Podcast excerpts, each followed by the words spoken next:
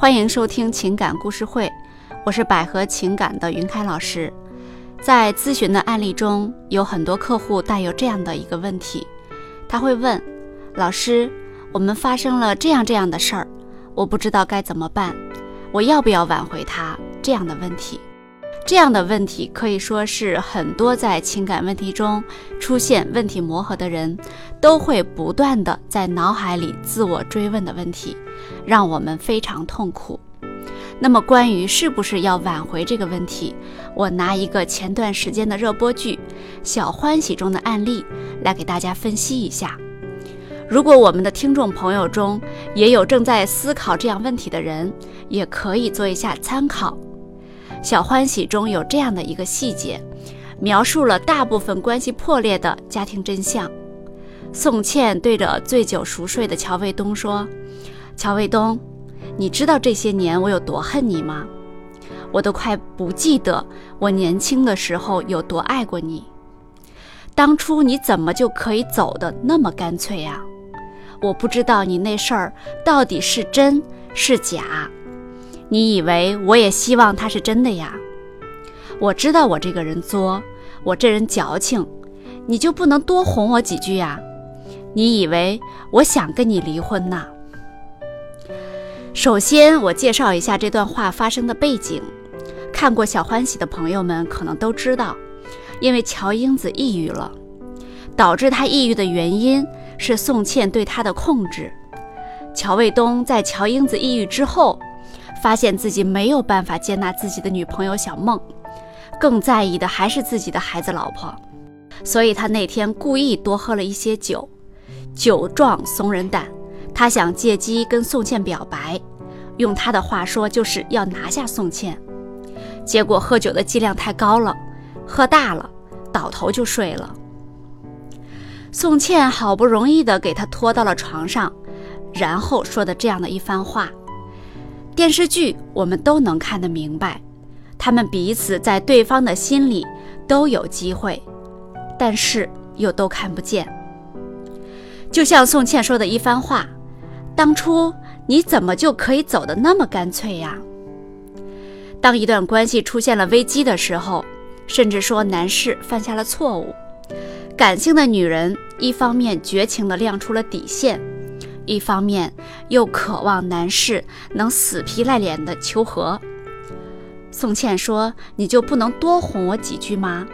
尽管我是一个矫情、作这样的一个女人，但是如果你纠缠解释，在这个过程中，男人殷切的表白会让女人觉得你还是对他上心的、在意的，你对他是真心的。”不愿意放弃的，对于他来说，他会觉得自己没有爱错人。但是如果男士看女士的表象就放弃对她的挽回，决绝的离开，进入到下一段关系，有了新欢等等，这个时候却是对他更大的伤害。他会觉得你果然变了心，果然这些年我的感情全部都错付了，恨。就从这里产生了。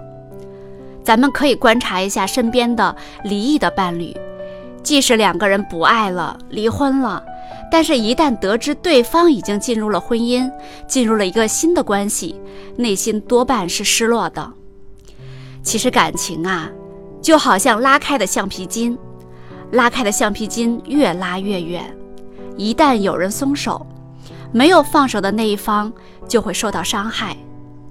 能减少彼此伤害的，首先第一点就是不放手，第二点让情绪松弛下来，第三慢慢的走向对方，这样我们才能从这个橡皮筋的拉扯中全身而退。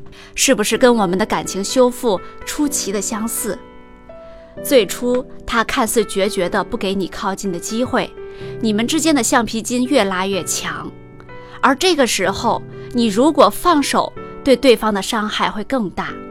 如果你能让情绪放松下来，然后再一步一步的走近他，就可以慢慢的去拥抱他。所以，当你问我要不要修复你们之间的关系，我的建议是，一定要慎重考虑的。第一是你们之间的感情是不是真的没有了？是不是有没解释到的地方？是不是有彼此未满足的需求、被忽略的需求？其次，你们之间是否有孩子？孩子是最忠于家庭的，尤其是年龄还比较小的孩子，他们不去判断你们之间的对错，他们最需要的是一个完整的家庭。每当想起这句话，我就会觉得挺心酸的，因为有那么多挣扎在离异边缘的家庭，有那么多离异的家庭，有那么多不善于处理夫妻感情的家庭。我倒是宁愿孩子。不那么忠于家庭，他们可能不会受到那么大的伤害，他们可能不会受到那么多的影响。所以，当我们考虑是不是要选择修复婚姻的时候，我建议您慎重考虑。如果自己在思维的死角没有办法走出来，可以求助专业的机构，多给我们的感情一次机会。今天我们的故事就分享到这里。如果听众朋友们有情感方面的问题，可以给我留言。我的微信是 s a l l y 二零一九零七幺零，期待与您的下次再会，再见。